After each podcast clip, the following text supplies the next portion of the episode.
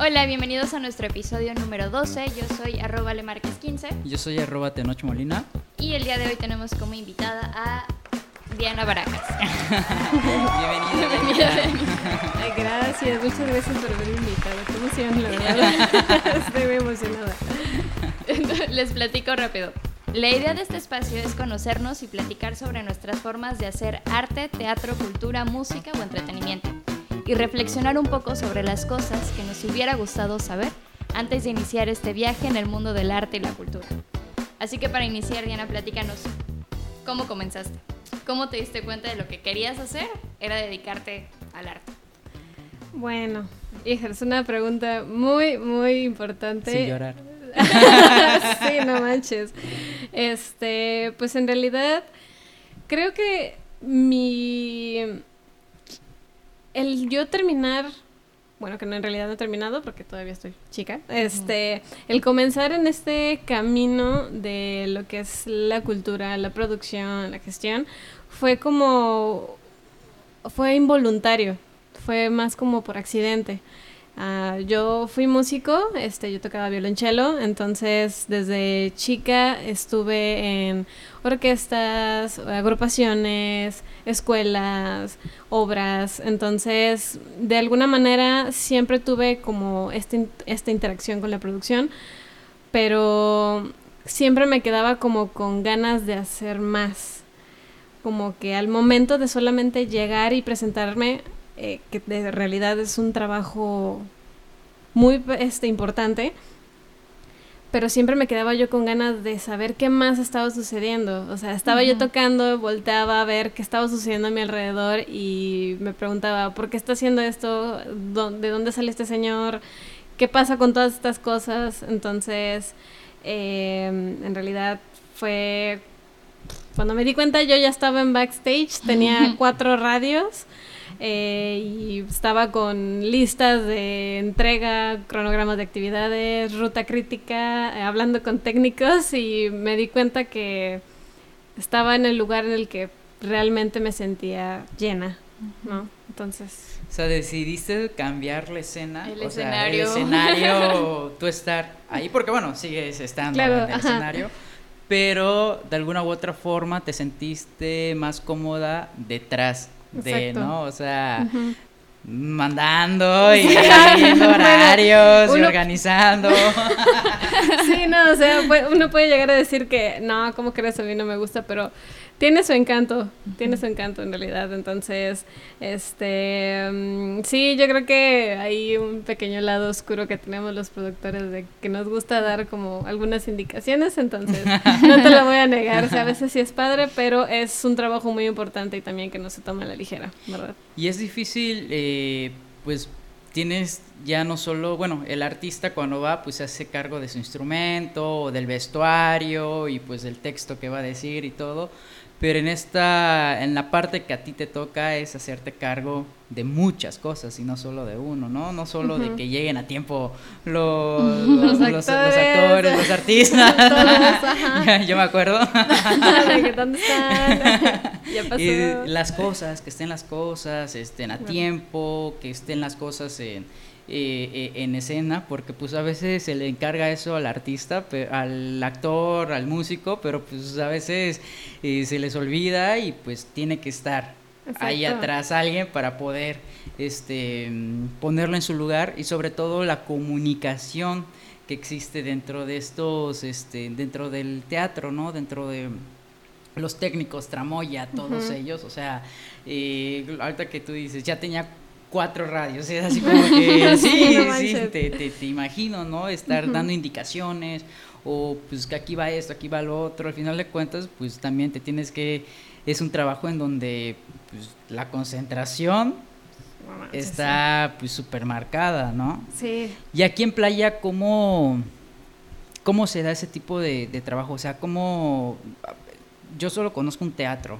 No sé si, si es el único. Es el único. Porque- con ese tenemos casi casi. Bueno, no, en realidad no, no, no tenemos con ese. Este, pues en realidad aquí en playa, este, yo llevo en Playa del Carmen viviendo la mitad de mi vida. Este, para los que están escuchando, tengo 25 años, bueno, casi 25 años, este me los cumplo, este, entonces... Ándale, cumpleaños. Eh, eh, se armó.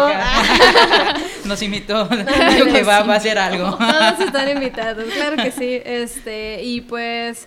Eh, sé que la, el movimiento en las ciudades más grandes, porque Playa del Carmen es una ciudad pues, pequeña, ¿no? Pero hasta eso ha tenido un crecimiento bastante interesante, principalmente por las ciudades en las que se está rodeando, como Cancún. Este, así que en realidad el tema de la producción, principalmente la profesionalización, es un tema muy debatido. Estoy segura de que en muchas ciudades en el país y en el mundo se habla de esto. Eh, pero aquí en Playa del Carmen llega a ver como está estos comentarios en decir de que al ser una ciudad pequeña las cosas se pueden llegar a tomar como uh, más relajado, como que es todo más relax, pero en realidad existe mucha gente aquí en la ciudad que tiene mucha sed de hacer las cosas de manera profesional. Y la verdad por ejemplo, que me ha tocado estar en talleres eh, junto con el instituto, eh, con el INCAS de aquí de Playa del Carmen, me ha tocado ver gente que realmente está buscando la forma en la que no solamente ellos, sino los demás que están dentro de la comunidad artística busquen profesionalizar su trabajo. Y es una parte fundamental porque, por ejemplo, justo lo que pasó ahorita con todo lo de la pandemia, mucha gente, muchos artistas, creadores, productores, empresas, compañías, se vieron en, en la situación de que, ¿y ahora qué vamos a hacer? O sea, ¿qué, ¿qué, qué, puedo hacer? ¿Qué, ¿Qué, más hay? O sea, tengo que salirme del, del área de, de, si podemos llamarla confort, este, donde regularmente yo trabajaba y tengo que moverme. ¿Qué hago? Entonces, el buscar esta línea de profesionalizar tu trabajo no significa de que hagas eh, todo en dentro de las industrias o que busques eh, como buscar ventas o hacer negocio o vender trabajo, a pegarte a lo que dice la gente, no tiene nada que ver. Es una, es una línea, pero el punto es como armar un... Híjoles, o sea, es que son, es un tema súper debatido y es justo lo que estoy, por ejemplo, estuve ahorita en un taller de industria creativa este, y es un tema súper debatido, pero siempre existe esta sed de ver la forma en la cual tú puedas seguir trabajando y teniendo tus proyectos a flote sin tener que sacrificarte. Porque de nada sirve que armes un proyecto si crees que toda tu vida se basa en sacrificios. es, no, de, en, mi, en, mi, opinión, en realidad, eso no te puede, no te lleva a muy lejos. Así que este, pues aquí en realidad, este, en playa, pues sí hay mucha gente que vemos como con esta sed, ¿no? De, de hacer cosas.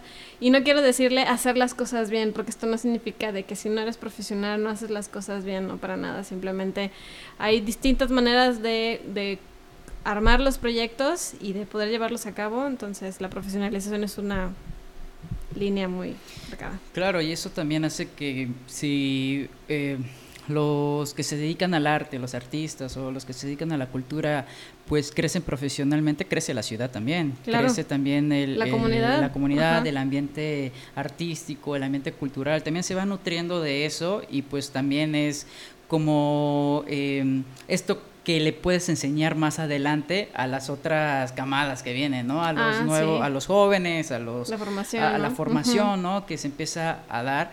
A mí lo que me sorprendió mucho de Playa del Carmen es el, el grupo técnico que tiene el, el teatro. Sí, o sea, ah, híjole, yo cuando, cuando los vi la primera vez y, y por primera vez podía hablar con gente con el lenguaje eh, técnico, o sea, tú dices, híjole, o sea, qué maravilloso, ¿no? Y, bueno, que un teatro que uno dice, ah, yo quiero esto en mi ciudad, ¿no?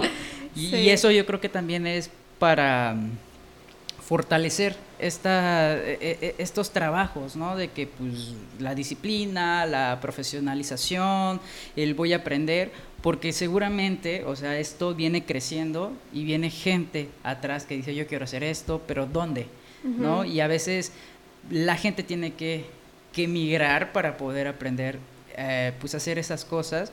Y pues sí, o sea, lo que he visto y lo que voy entendiendo de Playa del Carmen, que estas generaciones, o sea, donde están ustedes, pues son las generaciones que sí tienen que ir rasgando por todos lados para, pues ahora sí que aprender. Pero ya las otras generaciones, pues ya los tienen a ustedes, ¿no? Así como, como este, eh, pues modelo a seguir de, y más fácil, ¿no? De decir, quiero aprender a hacer, eh, no sé, a producir o quiero aprender a hacer esto y quiero que es muy diferente, por ejemplo, a Cancún o incluso Mérida. Mérida que falsas una piedra y salen un montón de artistas. y en cada colonia tiene su casa de la cultura, o sea, ya está mucho más eh, estructurada. Pues Playa del Carmen, por lo que me ha tocado conocer, cada mes va creciendo más, o sea, cada semana está creciendo, ¿no? Que de pronto es, este, no, oye, esta, estas residenciales no estaban, no, estas cosas no, estaban, y eso también trae mucho más gente. Sí, a mí lo que se me hace muy interesante es el cómo pasas de la música y justo de estar en el escenario y de enfrentarte al público cara a cara a detrás de, a detrás del escenario, porque ahorita recordado, o sea, algo que justo lo que mencionas, ¿no? Que no se trata del sacrificio y de cuando haces algo por sacrificio, entonces pues no está tan padre, ¿no? Y yo lo pienso y digo, híjole, a nosotros los artistas se nos enseña que mientras más sacrificados seamos y mientras más estemos ahí lamentándonos, mejor es y mejor es nuestro trabajo. Y yo recuerdo mucho de una clase, de mi primera clase de producción, en donde alguien, este Pepe Valdés nos decía, bueno, vamos a ver el organigrama. ¿Y quién crees que es la persona o la figura que está hasta arriba? Y todos así, del director. pues no, o pues sea, el director es como el que está hasta, hasta, allá. la cuarta línea. Ajá, pero porque nuestro lenguaje es eso, nuestro mundo, el director es el Dios que, al que le haces caso y es la persona que sabe todo y que tiene todo el conocimiento. Y sí creo que como artistas, como actores, como músicos, como gente que está en el escenario, no sabemos y no tenemos ni idea de qué es lo que sucede detrás y de todo lo que tiene que pasar para que tú estés ahí este, actuando o, o bailando, cantando, o tocando un instrumento, lo que sea. Y también lo que mencionas, algo que Playa, como hemos platicado en estos episodios, que cómo ha ido creciendo, creo que la parte técnica y la parte de profesionalización en el área técnica y en el área de la producción también ha crecido mucho. Y de pasar a no tener absolutamente nada, ahorita ya tienes una licenciatura en gestión. Que las licenciaturas en gestión también son relativamente nuevas en el mundo de, del arte. ¿Cómo, ¿Cómo ha sido tu formación hasta ahorita? Que todavía estás en proceso, pero ¿cómo has ido encontrando este gusto y este cariño por la producción? Eh, pues bueno, como les había dicho, este, entré por accidente. Eh, por ejemplo, mi contacto más fuerte con la producción fue cuando comencé a trabajar colaborar primero como música este, con Explayarte. Entré a una de sus presentaciones hace, si no me equivoco, fue hace 6, 7 años. Fue Los Miserables. Yo entré como músico este, y estaba de voluntaria me quedaba ayudando a, los de utilería, a escenografía, por ejemplo, hicieron un puente gigante, eh, precioso, yo estuve con ellos, entonces toda esa parte me encantó. En el siguiente, en la siguiente obra que hicieron al año siguiente, este me metí otra vez, también estuve de músico y estuve de voluntaria y después de eso ya nada más entraba de voluntaria. O sea, me metí, sí, me metí con ellos y es como a ver qué, qué hace falta acomodar y la primera vez que me tocó estar, ahora sí que tras bambalinas, fue en una obra que presentaron en un circo. No tenían absolutamente a nadie atrás y fue como, ¿qué, qué onda? ¿Nos ayudas? Y pues bueno, entonces ahí estuve que en utilería pasando. Yo no tenía la menor idea de lo que estaba haciendo, no sabía en qué consistía, pero me encantaba estar ahí. Eh, y de ahí, pues de obra en obra, estuve entrando y cada vez que entrale a esto, entrale a, a trasladar las cosas, entrale a coordinar, entrale a armar, entrale a realizar este utilería. Entonces, eh, te digo, fue como ahí un como de pasito a pasito.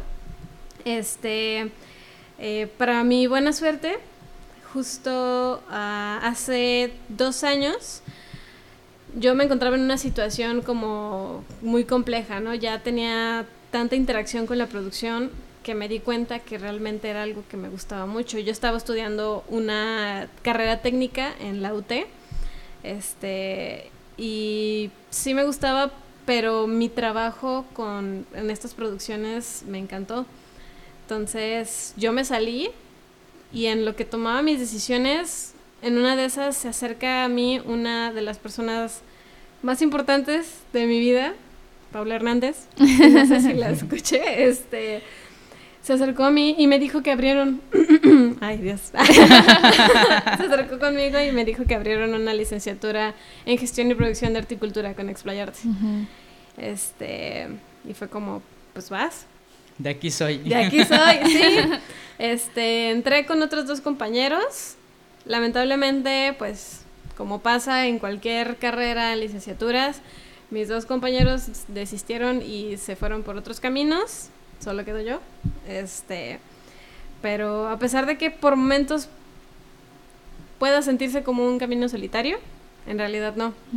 Eh, por primera vez, en realidad por primera vez en mi vida nunca me había sentido en una comunidad tan grande que incluso al haber estado en una orquesta, ahora siento que estoy en una comunidad muchísimo más grande y como de que está buscando hacer más. No es, solamente no solamente como yo y mi instrumento, sino soy yo y todos. Entonces, creo, creo que esa es la parte que más me ha gustado, el equipo el equipo que armas con todo y no solamente con el equipo técnico, con el director, con el productor ejecutivo, con los actores, con todas las personas que interactúas, porque al final lo que entregas a público no es algo tuyo, es de todos nosotros. Entonces creo que esa ha sido como la parte que más me ha encantado. Sí, es que la parte de la producción viene siendo como estos engranajes que hace que se mueva todo el robot. De, exacto no los, no, el público no los vemos, pero ahí están. Ahí están, ¿no? Regañándonos. ahí están, ahí están y, eso es muy importante y es muy raro también que em, casi siempre lo ideal es tú vas a ser el artista y yo me voy a dedicar a estar en el escenario. O sea, siempre se busca como que esta parte del ego, ¿no? De el, yo el artista, yo el, músico, yo quiero salir, que el aplauso. Pero tú cómo vives detrás, o sea, detrás de... ¿Cómo siento yo ese aplauso, por ese aplauso, que pues aunque no estés ahí este, eh, al, frente, pues es el aplauso de que tú dices, sí, salió bien, o sea, se logró, se pudo y a la gente le gustó, ¿no? O sea, se vive igual, se vive diferente, ¿cómo lo vives?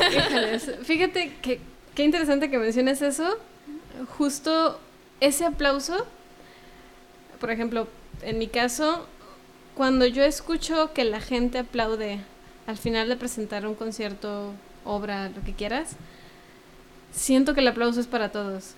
O sea, no siento que solamente para mí, porque yo sé que yo no hice todo el trabajo.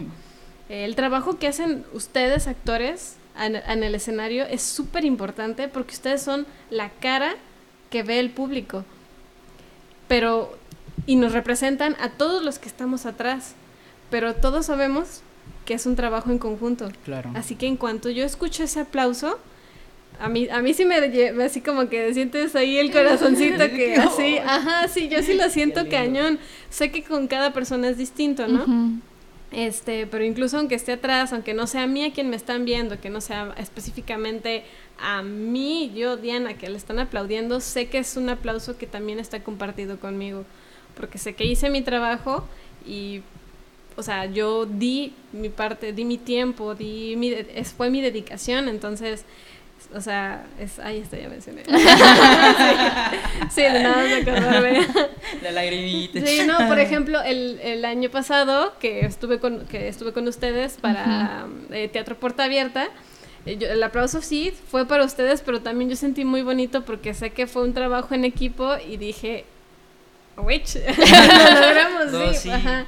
Sí, no, en cuanto me mandaron la foto de que habíamos llegado a pasado la meta, fue como, no, no me vieron ustedes, pero atrás yo estaba feliz de la vida y brincando, este, sí, no, hombre, fue algo muy bonito. Y así recuerdo que cuando venías y, para subir al escenario, este, venías creo que con el micrófono, sí te veía con la cara así súper sonriente y yo decía que son buenas noticias. Son buenas noticias, es cierto, creo que a ti no te habíamos dicho, no, a ti no, te habíamos dicho. Yo estaba acá, o sea, yo intentaba ver a la gente, pero pues no lograba este pues conectar eh, visualmente por, por las luces y por todo esto.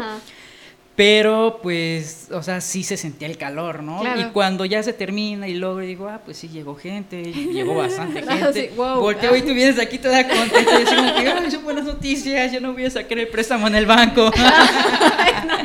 no, y luego cuando, cuando ya... El riñón. mi riñón.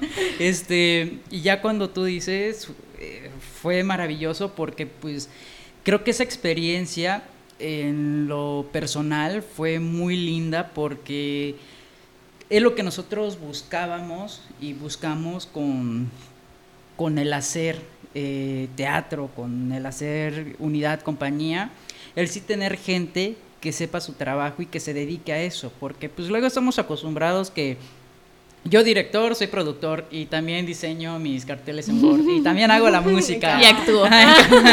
y actúo también por, porque pues nadie más lo hace mejor que yo, ¿no? Y pues fíjense que también escribo, ¿no? Entonces, de pronto es eh, el dejarle, el darle responsabilidad también a otras personas y la confianza, porque también es eso.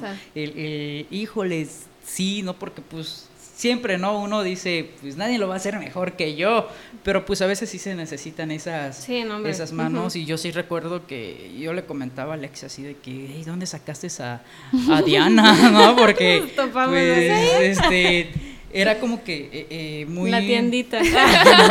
Muy, muy, estructurada. Y yo le decía, ¿y ella que estudia? ¿Y ella de dónde es? ¿No? ¿De dónde salió? y de pronto cuando ya llega el día que este que, que nos dicen, ¿dónde están chicos? Yo sé que pues están apurando, vámonos, ¿no? Y que tú, y que llegamos y que nos dices, este, no, chicos, ¿sabes qué? Y de hecho desde antes, ¿no? Algo que a mí eh, me encantó y, te lo agradezco y se lo compartí a Alex, fue que un día antes que tuvimos la junta, o sea, tú llegaste, nosotros estamos acostumbrados a dar órdenes, bueno, yo, yo, ¿no? Cuando trabajábamos. Es normal cuando eres multitask, así como que, no, pues vamos a hacer esto y esto y esto. Y yo recuerdo que ese día tú llegaste y lo primero que dijiste es, a ver, chicos, ustedes llegan y se van al camerino y no los quiero ver en, el escenario, y, pero les vamos a hablar y ustedes ya, a partir de ahora, ya no se hacen cargo de nada. Yo me quedé así que... ¿What? me están sacando del proyecto. No es así como que, a ver, espérate, este, pero sí voy a actuar, ¿no? Pero aparte es justo, o sea, más allá de, de por la línea de la dirección de la compañía, es un poco porque no estás acostumbrado a esa figura, porque no estás acostumbrado a que exista alguien que se encarga de eso. No hay gente que se encarga, o sea, es muy poca gente la que decide pues tomar esa responsabilidad. Lo que les decía casi siempre es, pues yo quiero actuar yo quiero, pues yo quiero salir a escena. Muy pocos dicen, no, pues yo me hago cargo de todo lo demás, ¿no? Claro. es un mundo, es un mundo. Y, y sí, recuerdo, o sea, tengo esa imagen, que al final le dije este, Alexia, eh, me gusta este equipo, porque, o sea, literal me sentí así de que, pues el trabajo ya no era como que solo de unas personas, sino el trabajo era de todos. Y era la primera vez que al menos con la gente que habíamos trabajado sentíamos eso, sentíamos que, que se, abrazaron, se abrazaron muy bien del, trabajo y que... Y sobre todo que no les tienes que decir qué hacer, ¿no? O sea, al contrario, a mí me sorprendió porque fue el... Ella sabe qué hacer y, y, todos sabían qué hacer, todos sabían ya, y yo así como que en qué momento se pusieron de acuerdo y yo no estaba, ¿no? Así que me están sacando. Pero es justamente lo que dice Alexia, nosotros no estamos acostumbrados o no estábamos acostumbrados a trabajar con gente que sí sabía hacer el trabajo. A veces era de que pues a, la, a los mismos compañeros que también son actores, pues era, oye, ¿me quieres ayudar? Pero pues te dicen, sí, te ayudan por... En lo que este, pueden, En lo que pueden y como amigos y todo. Pero esta, eh, este aprendizaje, estas, eh, esto que ellos puedan compartir, como en tu caso, de que pues tú ya sabes cómo se mueve esto, pues agradece mucho porque no no, no, no, tenemos esa figura como que muy presente. Claro. Y justo, justo ahí en, ahí en el trabajo, este, me tocó escuchar a una de las maestras de ahí, de, ahí mismo en Explayarte, esta Liliana. Justo estaba hablando con los chicos de la licenciatura en artes escénicas. Este, entonces, eh, justo ellos ahorita están armando ah, un proyecto para poder presentar una obra y justo ellos la van a producir. Ellos también están en formación, llevan igual dos años en licenciatura, eh, pero justo eh, tuvieron una clase en las que les explicaron la figura del productor, el director, eh, quién lleva el dinero, quién se encarga de coordinar a todos, el productor, eh, digo, el coordinador técnico, quién habla con cada uno de ellos, de dónde salen, cómo se presupuesta, cuáles son los procesos de producción. Todo eso se los dio en una hora. ¡Wow! No, yo los escuché y dije, órale. Entonces, ya que terminaron, me acerqué y le dije, les acabas de dar un semestre mío en una hora. Sí. O sea, y le dije, ¿cómo, cómo fue posible? O sea, no, no cuestionando, sino cómo es que ellos no conocían estas figuras porque escuchaba lo que decían.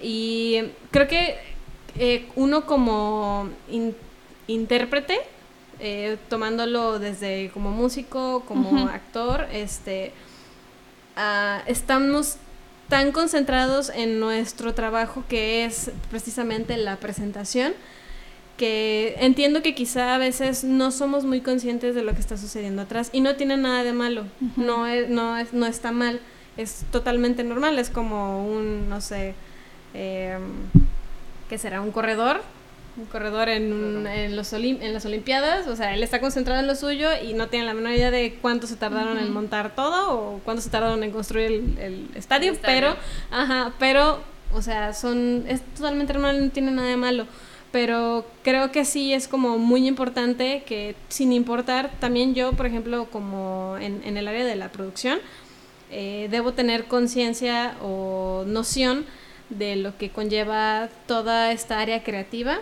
Es exactamente lo mismo en viceversa. ¿Por qué? Porque nuestros trabajos interactúan directamente y se relacionan y se tienen que tienen que ver exactamente esta comunicación que mencionabas tiene que estar súper entablada, súper clara, porque si no, ahora sí que pues va a ser más complicado de lo que en realidad podría no ser. Ajá. Entonces. Sí. sí, no, son. Sí, es, es todo un rollo. Sí. sí. Sí, es complejo porque muchas veces yo sí estoy un poquito como. No sé, no en contra de de la no decepcionada de la educación que tuve en el área de la producción de teatro, pero sí creo que te brinda herramientas como para, una, sentar los pies y saber que tienes oportunidades de trabajo.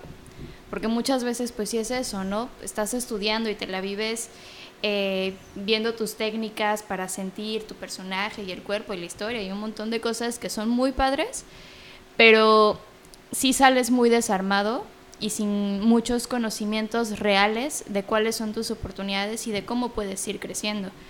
Y a mí sí me hacía falta mucho eso, ¿no? El, ok, o sea, sí está padre, sí está padre eso de llorar y sí está padre eso de ser actriz, pero ¿y ahora cómo? O sea, ¿por dónde? ¿Para dónde?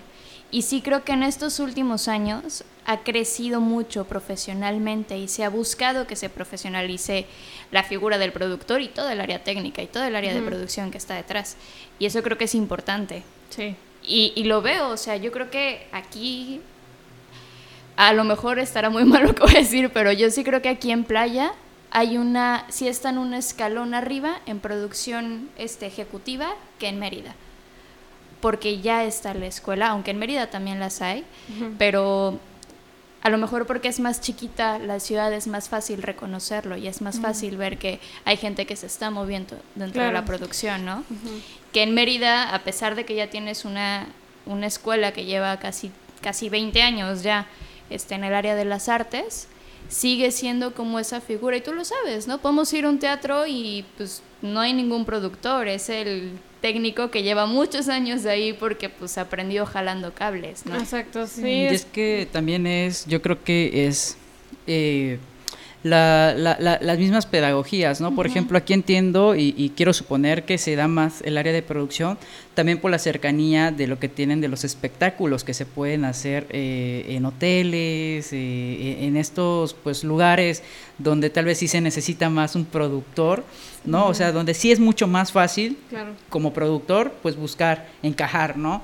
Y en Mérida pues sí se vuelve como que esta pedagogía de formación de pues ahora sí que de gente, eh, actores, músicos, y se habla muy poco de de esta otra parte de, producción. Eh, en la Ciudad de México, pues sí tienes el área de actores, de músicos, tienes el área de dramaturgos, tienes el área de, este, de productores y pues sí, están en una ciudad más grande, pues todos ellos a veces de la misma generación van creando sus propias compañías y más completas. Entonces, también creo que, que, por ahí va, pero a eso, eh, por ejemplo, aquí en producción sí es mucho, sí es más fácil encontrar, eh, encajar en, en otros espectáculos que no sean necesariamente de teatro o también tiene sus, sus obstáculos.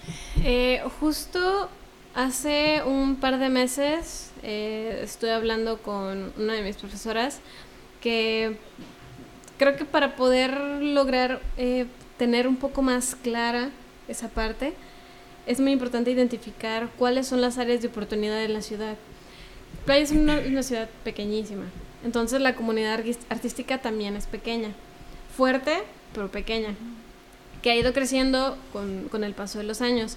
Eh, necesitamos clasificar qué es lo que necesitamos nosotros y la comunidad, no solamente nosotros como artistas. Por ejemplo, yo artista, yo productora, yo compañía de teatro, necesito un teatro más pequeño porque el teatro de la ciudad me queda gigante y me es imposible llenarlo. Ok, sí, esos son algunos aspectos que hay que tomar en cuenta, pero ¿qué, qué, qué, necesita la gente de Playa del Carmen? No solo los artistas, no solo los estudiantes, sino qué, qué es lo que hay que hacer para nosotros crecer en conjunto tomando otra vez esta parte de que somos como un todo, ¿no? Este, en realidad, como específicamente en el teatro hay, mm, podemos decir que en realidad lo que tiene más fuerza aquí en Playa es, por ejemplo, danza y música. Son como súper fuertes. Eh, alguno de los motivos, pues danza, porque existen muchas academias aquí en Playa, específicamente danza hip hop, ballet, jazz, lo que quieras, o sea, encuentras de todo. Y lo más interesante es que la mayoría son para edades pequeñas. Mm, Entonces ahí hay una como una generación que estamos empezando a ver y que vamos a ver más adelante que va a estar muy presente aquí. Entonces tenemos que ver qué podemos hacer, qué podemos ofrecer. ¿Qué podemos hacer para que no se vayan? que es otro tema, pero está muy largo. este, y música, pues bueno, por ejemplo, principalmente Festival de Jazz. Hombre, sí.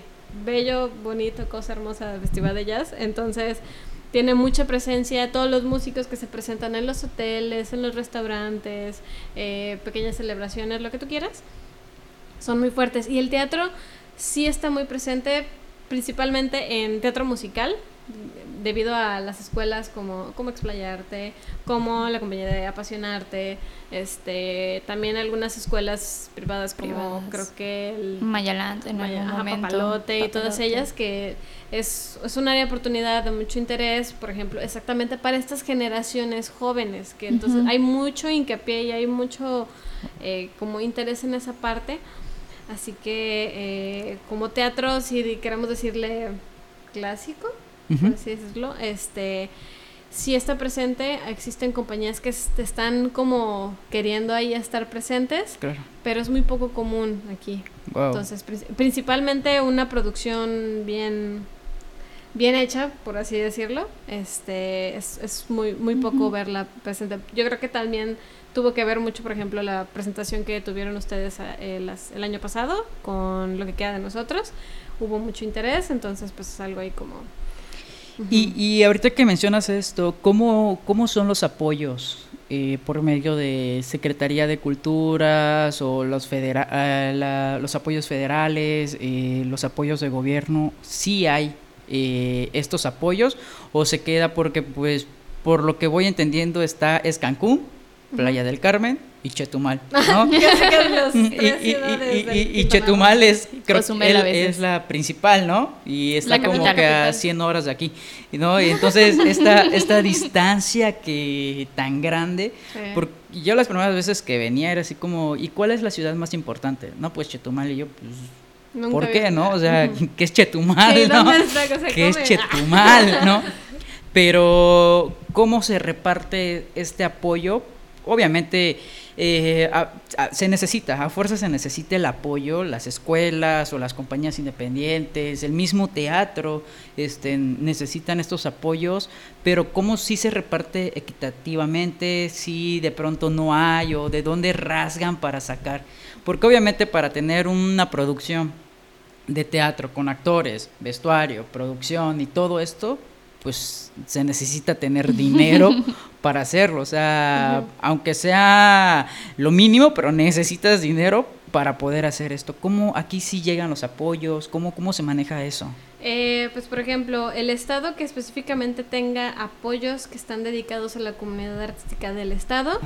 Eh, existen, pues, por ejemplo, los que ya conocemos, ¿no? De PACMIC, este... PECDA a veces. Eh, PECDA, PECDA a veces, exactamente. como que desaparece y aparece, ¿no? en todos lados. es como ahí omnipresente. Sí, sí, sí. Cierto que, dices PECDA, yo dije, sí, cierto, ya. No había sí, este, no, ya, tiene varios años que salió convocatoria en PECDA.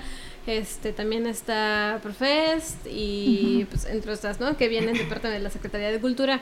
Eh, la institución que representa específicamente en el estado, pues es el ICA, el Instituto para la Cultura y las Artes. Así que, eh, por ejemplo, aquí el IMCAS, eh, que es el Instituto Municipal para la Cultura y las Artes de Solidaridad. este, suspiro. suspiro, sí, perdón. Uh, justo al, el año pasado lograron abrir un estímulo que es para las industrias creativas y culturales.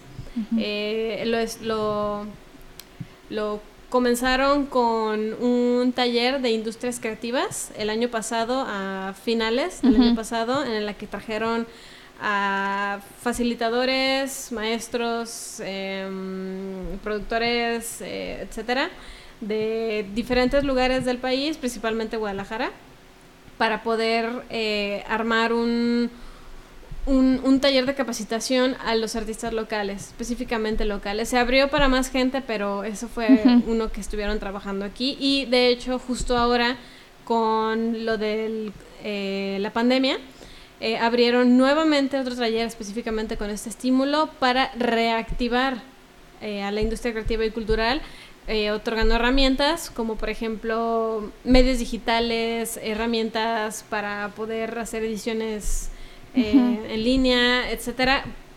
Por lo mismo, para ayudar a los artistas, a los creadores, a, toda la comunidad eh, cultural y artística de la ciudad, a que pasaran todos sus proyectos y se adaptaran a esta nueva normalidad como le está muy llamada. Entonces, eh, de mi parte me pareció como un, un, paso gigante que hayan hecho esto en este municipio. En los demás municipios desconozco si tienen algún, em, específicamente un estímulo como este. Eh, es el primero que yo escucho aquí en el estado. Y sé que se estuvieron abriendo convocatorias por parte de, eh, del ICA estatal eh, para poder apoyar a los artistas como Cultura Digital, este, en un clic, y hubieron, como dos, este, para apoyar a, los artistas ¿no? en todo el estado. Eh, sobre cómo se reparte el, ahora sí que, como, qué, tanto apoyo hay en todo el estado, me sería muy difícil decirlo ya que pues no trabajo en todos los estados, en todos los estados, en todos los municipios, eh, pero a Quintana Roo es un, también un, un, estado joven a comparación del resto del país, ¿no? No podemos compararlo con los 400 años que tiene Jalisco, Yucatán. o Ciudad de México, no, hombre, o sea, sí, es, es, es un, un, un, flujo de actividad muy distinto. Así que eh, justo la comunidad, y lo he visto tanto aquí en, en, playa como en Cancún, eh, incluso en Chetumal, siempre está impulsando o sea, buscando jalar hacia adelante. Ahora sí que jalar, empujar, como quiera, pero lo que sea, pero con tal de avanzar. Eh, lo que sí he visto mucho es que entre grupos, como pequeñas comunidades, se apoyan entre sí. Eh, sí puede existir alguna eh, diferencia, pero o quizá que no todos no todos trabajan en conjunto, pero al menos entre agrupaciones sí se apoyan y ese apoyo es muy fuerte y creo que es el que más ha ayudado a que todo se mantenga y se impulse.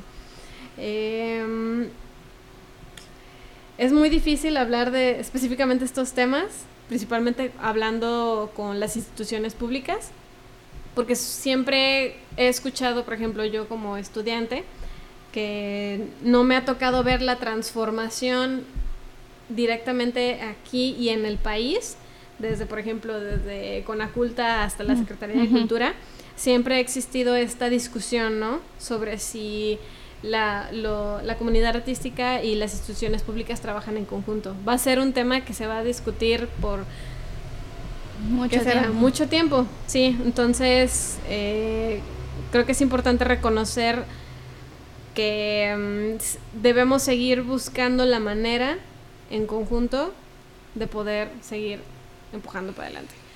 Entonces, eh, sí. y es que luego tiene mucho que ver también intereses políticos y los más afectados son es la cultura, el arte, el deporte, los artistas también, ¿no? O sea, al final de cuentas, pues a nosotros solo nos interesa crear y pues para eso pues sí, tener un apoyo, pero pues encima de eso hay muchos intereses políticos que, bueno, a veces no sabe, o sea, a veces sí, el dinero lo dan y pum, desaparece, ¿no? o, y pasa también en, estas eh, convocatorias, en estas... Eh, pues al final uno quiere hacer lo mejor, pero pues si arriba los que reciben eso no cumplen, pues sí está súper difícil, ¿no? Como tú dices, a veces ahí está uno jalando, jalando, jalando, pero pues ahí los de arriba sí, luego los de corbata se ponen medio pesados, ¿no? pesados y ¿para qué quieres? sí, no, y algo que sí debemos tener como mucho cuidado es este que así como nosotros tenemos esta capacidad para poder exigir a otros, debemos también poder exigirnos a nosotros mismos. O sea, si, mm, por ejemplo, creo yo que la mejor forma de poder llevar mis proyectos es a través de convocatorias públicas, muy bien, excelente, tienes todo el derecho de hacerlo, pero no debe ser lo único. O sea, es como que pongas todos tus huevos en una sola canasta y si jala, muy bien. Si no, pues ah, ni modo, ya quedó. Mm, no, tenemos así nosotros como eh, artistas, como productores, como gestores, tenemos una responsabilidad muy grande a la hora de crear proyectos. Eh, porque pues ahora sí que la cultura como tal es de todos, es para todos. Así que siempre debemos tener como estas... Em, como debemos ser muy conscientes de esta responsabilidad y de crear proyectos que sepamos nosotros que se pueden realizar, que es como salirnos de estos sacrificios que les mencioné por fan, por mal, mal decir fantasear, sino que lo mejor es estar como preparados y ver la forma en ver, buscar la forma de cómo poder hacer las cosas. Claro. Así que sí, y es que Qué bueno que, que, se tenga esta, esta manera de, pensar porque eh, tienes razón. O sea, a veces, bueno, para empezar, el, el, artista siento que carece también de saber manejar los dineros, de saber manejar estos apoyos, porque justamente es un apoyo para que puedas empezar a emprender un, o sea, a veces esto ni siquiera lo vemos como un negocio o como una empresa, es como que pues como lo que nos gusta, como lo es lo que nos gusta, ¿no? Es, es pasión. la pasión, el amor y de pronto tú dices, híjole, sí, y, y, ah, me gusta tocar estos temas porque en este caso Mérida, que lleva mucho tiempo ya con, con esta estructura y que pues se puede hablar de que tiene una cultura y un arte y que muchas cosas, Aún así, su gente y los que hacen teatro no terminan de poder estructurar esta parte económica, ¿no? Esta parte en donde tú dices, bueno, ya te dieron un apoyo, y como a veces es, pues ya me lo gasté, ya di mis seis eh, funciones y ya me voy, ¿no? Y listo, se acabó. no, y justamente es, te doy esto para que este proyecto que tienes, pues siga avanzando. Y de pronto se vuelven cazadores de convocatorias, ¿no? De que tú dices, híjole, ¿no? Pues hace dos meses acabas de estrenar una obra y ahorita ya tienes otra y, de pronto tienes muchas sin calidad o tienes muchas que carecen de alguna estructura y de pronto ese dinero se sigue quedando en unos cuantos que no avanzan, ¿no? O sea, de pronto este esta cultura de pues poder no ahorrar sino invertirle, ¿no?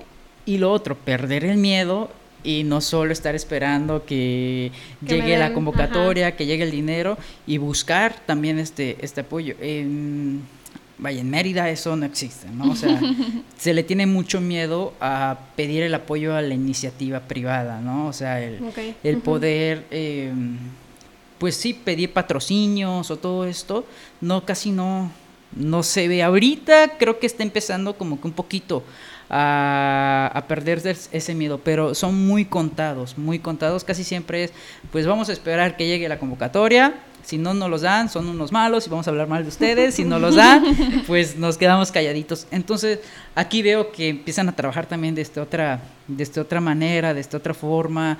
Y a mí, otras de las cosas que me sorprendió fueron los patrocinios que, que se consiguieron para lo, lo, que queda de nosotros aquí en Playa yo le decía a Alexia, o sea, sí se puede, o sea, se puede pedir estos patrocinios.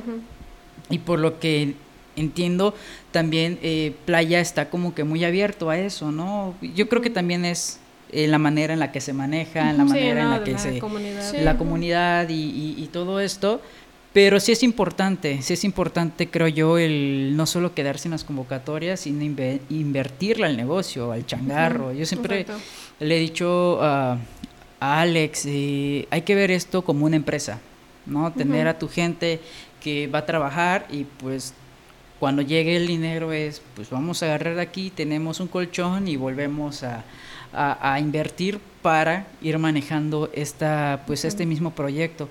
Porque creo que sí es importante también este meterle coco a lo que viene siendo eh, los dineros y todo esto porque luego se asoma Hacienda y nos quedamos así como que ay también por qué si esto lo hago por amor no pero pues sí diles Hacienda a ver qué te dice no sí no este justo ahorita que mencionaste no que por ejemplo estas eh, licenciaturas en producción, en gestión, que no, o sea, que es algo no de hace muchos años, pero tampoco poquitos, que ha ido como comenzando de, de más en más, este, justo pues salieron exactamente por eso, porque o sea, durante muchos años las cosas se aprendían ahora sí que en la marcha y que como dicen a trancazos. este, pero pues que ahora sí que qué necesidad, qué necesidad hay de, de, aprender las cosas así. Sí, naturalmente en la práctica pues te vas a topar con cada cosa, pero pues justo eh, para poder evitar que estos artistas se sientan como sacrificados es que salieron como estas licenciaturas, ¿no? Así que eh, por esa parte podemos aplaudir. Eh. así que pues eh, justo el la hace un hace unos meses estaba platicando yo con una maestra y le comenté que me sorprendía cómo a veces nuestro el no tener contemplado existen otras áreas dentro de, del arte, de la cultura, creemos que es, crees que es un todo.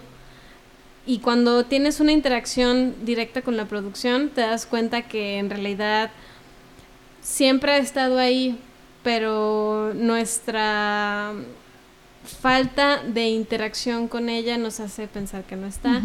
Así que mm, es siempre hay como esta pelea de que si hago las cosas nada más por mi pasión o las hago por los demás. Eh, creo que pues qué mejor que las hagas porque a ti te gusta y aparte porque sabes que va a ayudar a tu comunidad, ¿no? Esta retribución que a veces no contemplamos cuando aplicamos a convocatorias se, se nos va y es como parte de las responsabilidades que les estaba diciendo hace rato, ¿no? O sea, tú cómo vas a retribuir, cómo retribuyes lo que te están dando.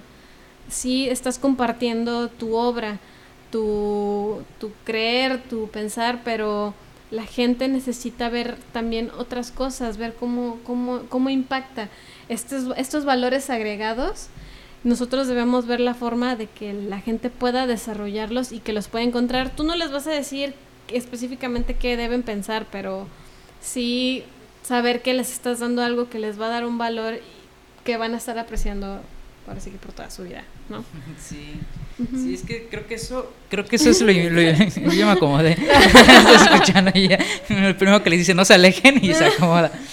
Sí, es, es este valor importante que, que mencionas y se me hace eh, enriquecedor escuchar esto también por, por la zona, ¿no? En cómo se empieza a manejar y cómo estos valores también ya se empiezan a trabajar eh, y no esperar a, a, que sus, a que pase más tiempo para decirnos, ah, yo creo que hubiésemos empezado a hacer, hacerlo de esta manera para que no hubiese sucedido esto, ¿no? Entonces, creo que también eso bueno, y que también lo aprendes eso con, el, con, la práctica, ¿no? Claro, y creo que esa es la, la importancia de cómo, cómo llevar, o sea, a mí me impresiona que Playa del Carmen tenga un teatro así, o sea, eh, con esas pues con esas características, o sea, está completísimo, que ya eh, haya gente que está estudiando eh, la, materia de producción, que se esté enfocando, que traiga talleres, que, que todo esto pues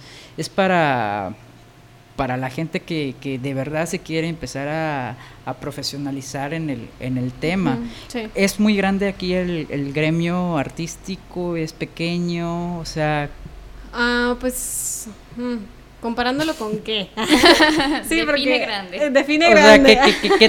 o sea, sí, o sea, sí son contadas las gentes que se dedican a. No, sí, hay, sí hay bastante. ¿eh? Sí, o sea, cada, cada año me ha tocado conocer a más y más y más personas y eso dentro de los locales, o sea, de lo que está, de los que generan proyectos para los locales. Aparte tenemos a todos los que están en la zona hotelera, porque ellos aparte están metidos en un rollo totalmente distinto.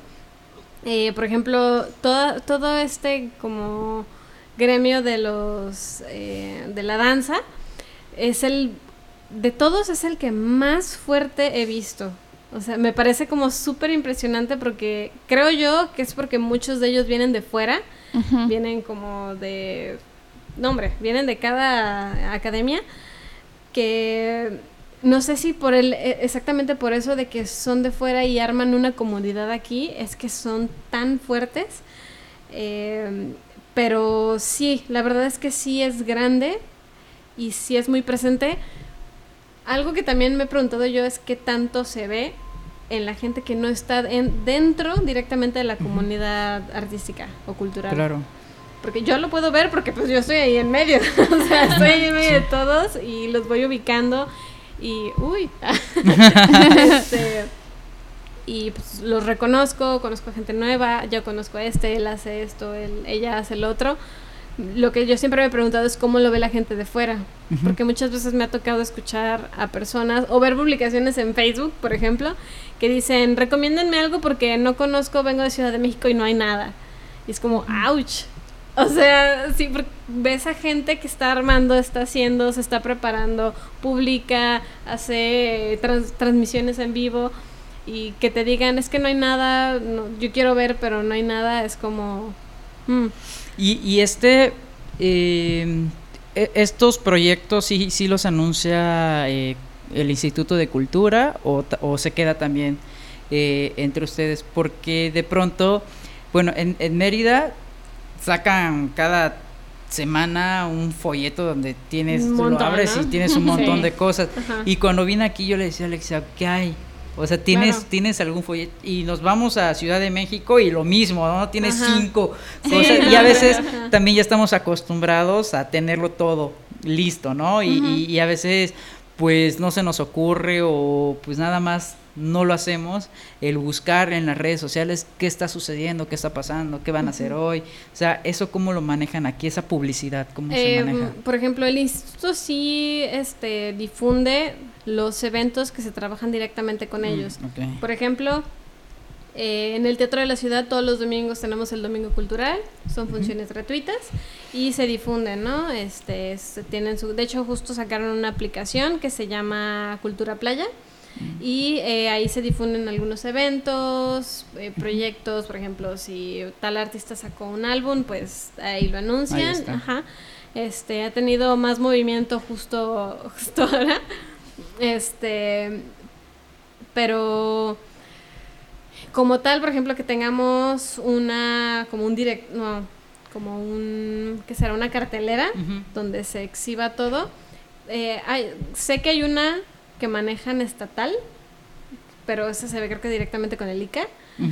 Mm, aquí el, el instituto sí ha llevado como algunas y sé de algunos eh, periodistas o gente que está en medios que han llevado una, por ejemplo está César, con, que inició con Cartelera Playa y ahora tiene su, eh, su página personal en la que él va directamente a los eventos, habla de ellos, pues estuvo con nosotros en, en lo que queda de nosotros, este y entre ellas pues también está Lead Magazine con esta eh, ay Dios, ese me fue su nombre. Ándale. Es algo de Márquez. Sí, híjole, Ándale, no, ándale, a ver, ¿qué? No, pero sí, sí hay como ciertos eh, ciertos personajes, ¿no? Que están específicamente metidos en difundir. Sí, eso, eso es interesante de playa y que yo no lo he visto tanto en Mérida, que sí hay un gremio de periodistas culturales y que están y que van a los eventos y que es como muy accesible contactarte con ellos, que, que lo viví un poquito ahora con, con la obra, ¿no? O sea,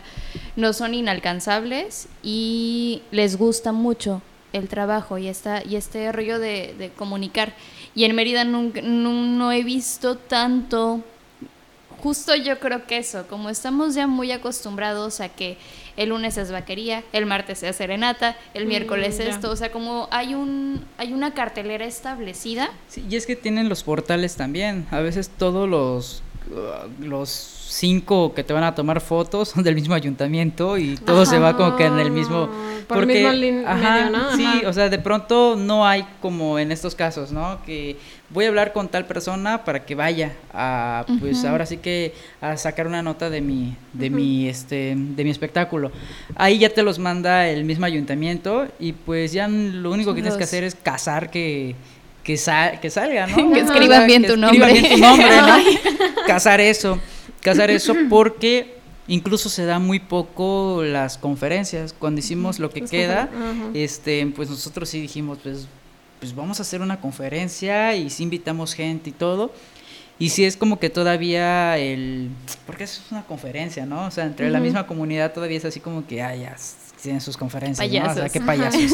¿no? Todavía se da eso y de pronto es, pues no, porque es parte de la chamba que Claro. la gente, el público, que no son ustedes amigos de, del arte se entere que, que se va a presentar. Pero sí, lo que dice Alex, mayormente no existe como que estos vínculos o estas personas que se dediquen a hacer el, un reportaje de lo que está sucediendo. Mayormente pues ya son todos los del servicio social del ayuntamiento Sí, que de van a tomarte la foto borrosa y la suben en el portal y pues ya, ¿no? Es como, como- y a mí se me hace, justamente iba a mencionar esto, que yo creo que por ser una ciudad pequeña y por estar creciendo en el ámbito del arte y la cultura, todos se toman de la mano y todos se apapachan para crecer juntos, cosa que en Mérida no se ve, o sea, ahí es así el, a ver, ¿cuánto tiempo llevas? ¿Tu experiencia? ¿Quién eres? ¿Qué has hecho? Claro. Este, no, aquí nosotros somos las vacas sagradas, ¿de, de qué escuelas vienes? ¿Que eres Claro. foráneo? Uh, no, bueno, Sí, ya regrésate, ¿no? Entonces, todo eso, pero pues ya tienes tienes gente este que ha estado muchísimo, muchísimo años, tiempo sí. Y pues muchos de ellos fueron los que gracias a ellos pues hay una escuela hoy de de este de arte, gracias a ellos hay un Bellas Artes, o sea, son los que pues sí emigraron a la Ciudad de México, vinieron y pues ahorita ya se empezó, o sea, pues se posicionaron bien y luego siguen los los, los, los, alumnos, los primeros alumnos, ¿no? Las primeras generaciones, que pues ahorita ya empiezan a tomar los lugares de los que se van saliendo, pero existe mucho esta onda de, pues, ¿tú qué? ¿Qué haces? ¿No? O sea, pues, a ver, voy a ver tu, tu obra, a ver si me gusta, a ver qué... No, entonces, hay mucho de esto. Y aquí, por lo que he escuchado y he visto, como que todos apapacha, ¿no? Como que todos, pues vamos a crecer juntos como, pues como comunidad artística. No siento que haya tanta rivalidad o ya se hayan, o haya, este, pues grupos eh, donde, pues nosotros eh, pensamos de esta manera. que ahí sí hay, ¿no? Y ahí de pronto ya se los puedes catalogar por, por centros culturales, ¿no? Que tal centro cultural tiene su propia gente y esta gente no va al otro al otro centro cultural porque no les gusta lo que hacen. Porque entonces sí son como muy muy fanáticos no yo digo son como equipos de fútbol ahí. Hay que hacer hay que hay que hacer la reta en la en la calle y el que gane pues es el, es el chingón sí porque sí pasa eso no de que de pronto vas a uno y ahorita ya no por la pandemia pero sí antes sí ibas a uno y de pronto era no pues es que pues tal hicieron y de pronto, pues sí, mismos maestros, mismos, o sea, somos la misma comunidad y entre nosotros, ¿no? De que pues es que yo le voy a este y yo mejor con este. y aquí veo que es uno. Que es solo uno, ¿no? Que es uno que pues sí pueden estar las de danza, pueden estar, pero sí es solo uno que eso es lo que lo que me gusta y lo vi lo, lo vi un poquito más de cerca para el Día Mundial del Teatro que se hizo aquí donde igual participamos. Presentaron un fragmento, ¿no? Ajá, que pues sí los veía ahí todos saludándose y todos así como que pues se conocen y yo le digo a Alexia, todos se conocen y todos se llevan. No sé si es porque es tan pequeña, sí, yo creo. o sea, bueno, como es una ciudad pequeña, pues es una comunidad pequeña y pues como eres mi amigo, eres mi compa, tú me ayudaste. Y me imagino que participan y, están. Sí, no están revueltos ahí. La ensalada. eso, es, eso es lindo, eso es lindo por hace ratito lo que platicábamos era que lo que hace grande también eh, en el ámbito cultural a Playa del Carmen es que no solo tienes eh, mexicanos, o sea, tienes de, todos, lados, ¿no? Así como de Tabasco, de Argentina, de Europa, de Alemania, de de todos lados, eso también viene a llenar mucho pues el, la cultura, ¿no? O sea, la multiculturalidad que los envuelve, creo que también eso es rico. Y en Mérida, ¿no? En Mérida sí es como que domina el, el, yuca, ¿no? el yuca y de pronto sí. El yuca de Mérida. El yuca de Mérida, sí, porque pues sí, es, sí, sí, hay clases, ¿no? o sea, ellos, ellos lo dicen. Sí, pero el yuca de Mérida luego sí, sí es el que domina y pues es muchas veces el yuca tradicional que tú dices, híjole, ¿no? Si me meto con ellos me tiran un Facebookazo, ¿no? Entonces, creo que eso es lo bonito de Playa del Carmen. Sí. Ah, yo me voy a quedar acá. está muy interesante esto que, que, dicen, o sea, me ha tocado muy pocas veces estar como en otras ciudades. Eh, y sí, es... Eh, justo como, como la, las costumbres, la cultura que tiene cada ciudad, cómo influyen absolutamente todo. Eh, creo que este ambiente relajado que hay aquí es específicamente porque pues todos, todos, todos somos de todos lados. La gran mayoría no somos de aquí. Los locales de aquí se fueron o se fueron para Chetumal o se fueron incluso a Mérida o si están aquí, pues de hecho muy te, te juro que en mi caso conozco muy poca gente que es local. Así, nacida Que haya nacido aquí. Exactamente. Los puedo contar con los dedos. O sea, yo sé que hay, pero son muy pocos y no sé dónde están. no, sé dónde en la selva. Exactamente, sí, o sea, en el mar, no sé. No sé para dónde se me fueron, pero sí. wow. wow. Sí, y, es, creo que también es esa, es esta necesidad de expresar y de crecer como, pues, como uno, eh, gremio, comunidad artística que también se dan la mano. O sea, una de las cosas que a mí me sorprendió mucho fue justamente para lo que queda de nosotros, eh, cuando Alex me dice hay que, hay que hacer esto de los boletos, hay que vender y todo, y me contacto con la mamá de Jamie, que este Miriam Velasco. Velasco, este pues yo sí dudé en decirle que si me podía ayudar a vender los boletos, porque pues no conocía a nadie aquí, o sea, sí fue como que ella tiene su grupo de, teatro, está, o sea, puedo ir con ella y decirle. Sí lo dudé porque te entra el temor de, decir, o sea, guay, o sea, ¿qué onda? Ni eres de aquí, vienes a presentar una obra y aparte vienes, o sea, yo pensando en eso, que pues así es como eh, las experiencias y de pronto es, sí, sí, sí, sí, no hay ¿no? Y es como que, y así como que, ah, sí, creo que me tiraron a loco. Y de pronto es, oye, ¿tienes cinco más? ¿Tienes cinco más? ya los vendí. Oye, dame los que tú, los que tengas, porque la verdad sí quiero llevar y bla, bla, bla. Y, y yo así como que, ¿es neta? Y sí, de pronto, incluso ya después de, que se hace la función y todo, que el, que te agradezcan que los hayas invitado y, y es así como que, ah, gracias, ¿no? fue, fue extraño esa experiencia aquí. Y, y después nos invita a, a, dar una clase a sus chicos, porque pues como que les, les, latió y todo era, y una, y un, conversamos también con ellos, primero conversamos con ellos, y para mí era así tan raro, tanta, este, tanto amor, tanto, pues, el que compartas, este, en tu trabajo, porque pues estás eh, viniendo de un lugar en donde, pues, eso no, no, sucede, o sea, no sucede. Y, y, si sucede, prepárate, porque viene la crítica que neta destruye corazones, ¿no? O sea, eh, eh, o sea es, es, muy difícil y aquí es, es, lo que veo.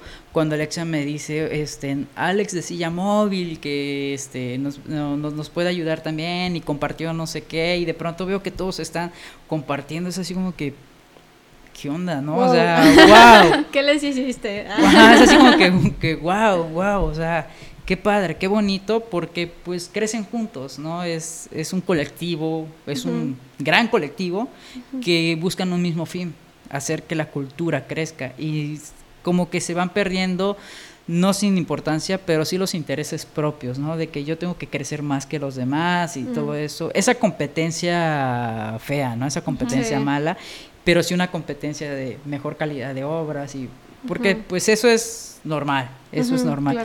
Pero creo que eso es lo que me ha gustado de, de Playa, me ha gustado mucho esto, que este, este, este, este gremio que empieza a pues alzar la mano, que ya alzó la mano, pues es un gremio que pues te apapacha, te dice, sí, vente, ¿no? O sea, pues trabajemos y para bien de, de, un público, porque pues también se, se le debe a un público. E, eso creo que es lo, importante que, que se, o sea, playa para mí eso es lo que me ha enseñado.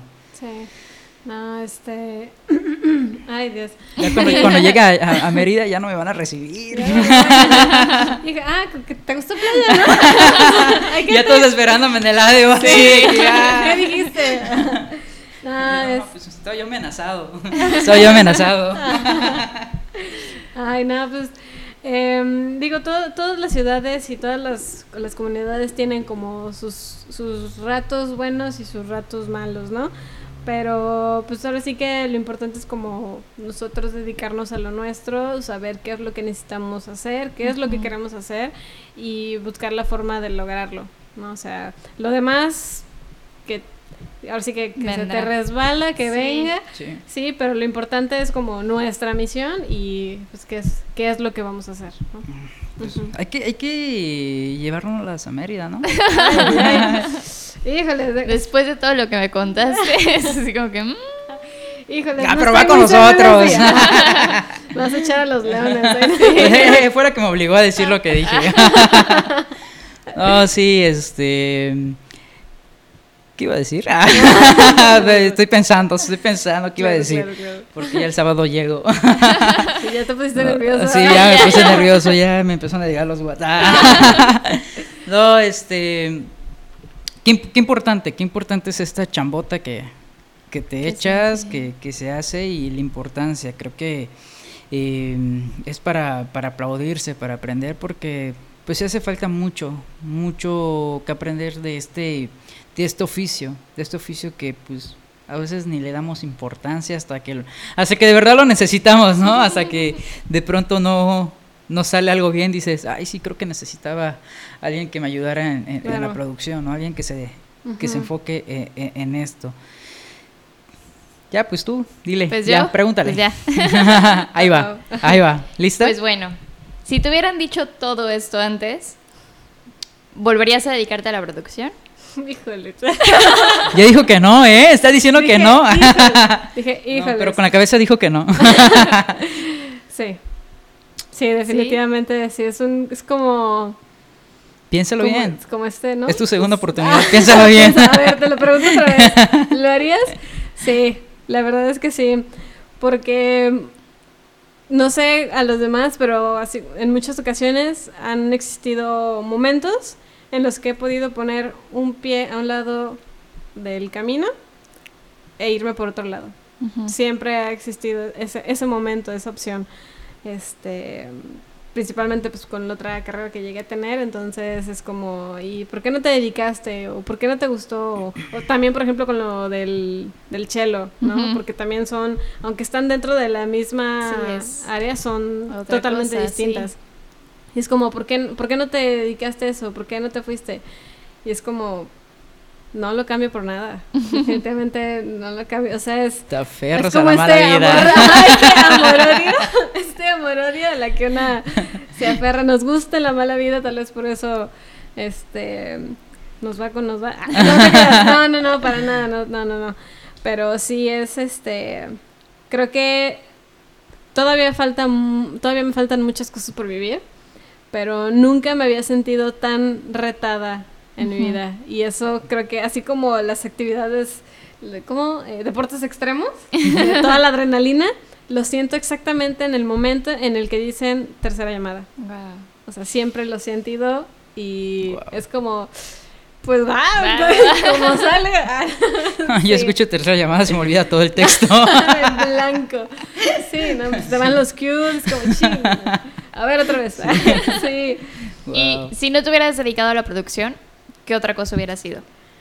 Que no tuviera nada que ver con sí, arte completamente cultura. distinta.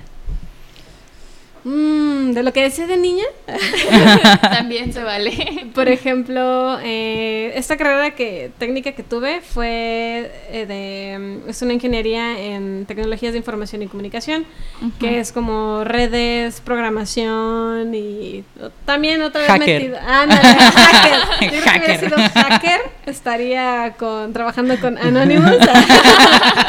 Ahí escondida en un no sé, en un Búnker. En Alaska. Ándale, sabrá Dios dónde.